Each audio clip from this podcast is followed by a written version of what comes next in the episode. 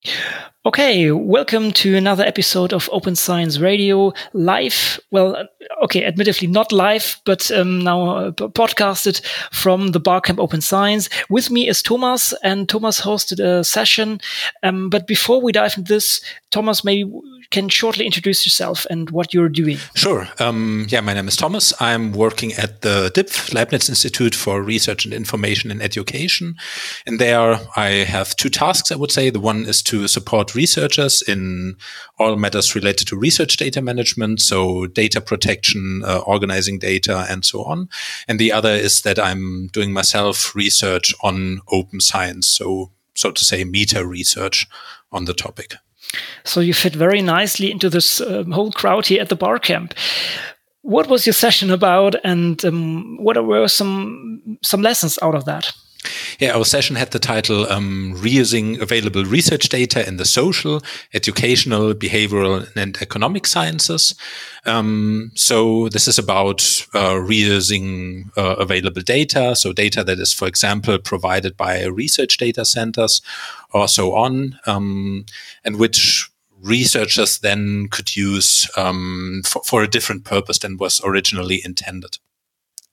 We did not focus so much on the social sciences as we thought in first, but uh, I think we got some results that um, that are well relevant for for all the disciplines in the field. So um, maybe to give to frame the thing a bit. Um, so this is an, a relevant topic because it yeah it, it, realizes one of the central open science aspects of open data. So all the data is uh, shared to the or, or, can be shared to the purpose of having it um, then in a new context, doing new things with it um, that is efficient for the available resources so that um, once it's collected, it could be reused. It's also relevant, for example, it could be interesting for early career researchers who might not have the hassle of getting their data themselves. Um, yeah, or, or, generally also to maybe um, in the social sciences, if you have a population that is very maybe sensitive or, or hard to reach, then um, using all this data to the full extent is very worthwhile. But um, there's not a big tradition of doing that. Um, so um, that there are differences in the disciplines. Some do it more, um, some others do it less. So um, in my experience, especially experimental research or more qualitative research is not very deep into reusing data. Mm. So this was the reason why we wanted to um, take an overview, get uh, get a discussion about what's the current state of research. And so what we heard were mainly um, mainly enablers or barriers um, that uh, that lead to reusing data.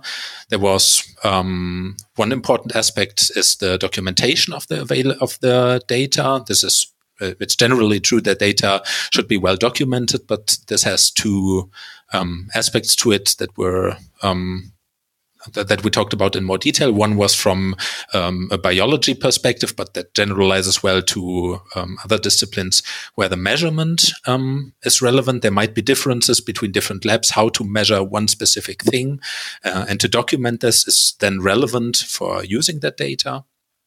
Um, the other aspect that you would not initially think of is um, when data is used in different disciplines. So, um, if, for example, educational data is used by computer science people, then um, it's relevant, or, or, people, when documenting the data, have often their own uh, field in mind and not so the other fields. And so, this um, might be a relevant thing to consider.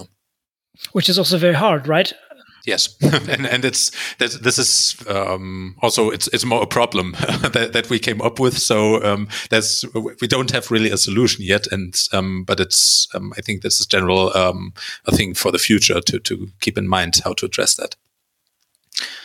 Yeah. Um, another thing would be like the, the point where the data can be found. Um, we had the example of astrophysics where there uh, seem to be one central point where you can get your data.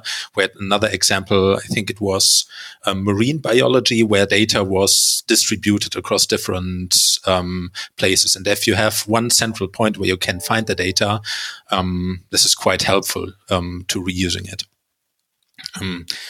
Another point that we had were funders. Um, so uh, funders can play a role in or, or, enabling reuse of data. For example, on one very minor thing could be to have the in the application form to allow um, that their reusing of data is entered, um, but also more generally to allow uh, reuse of data or even support it or actively um, see engage researchers to do it.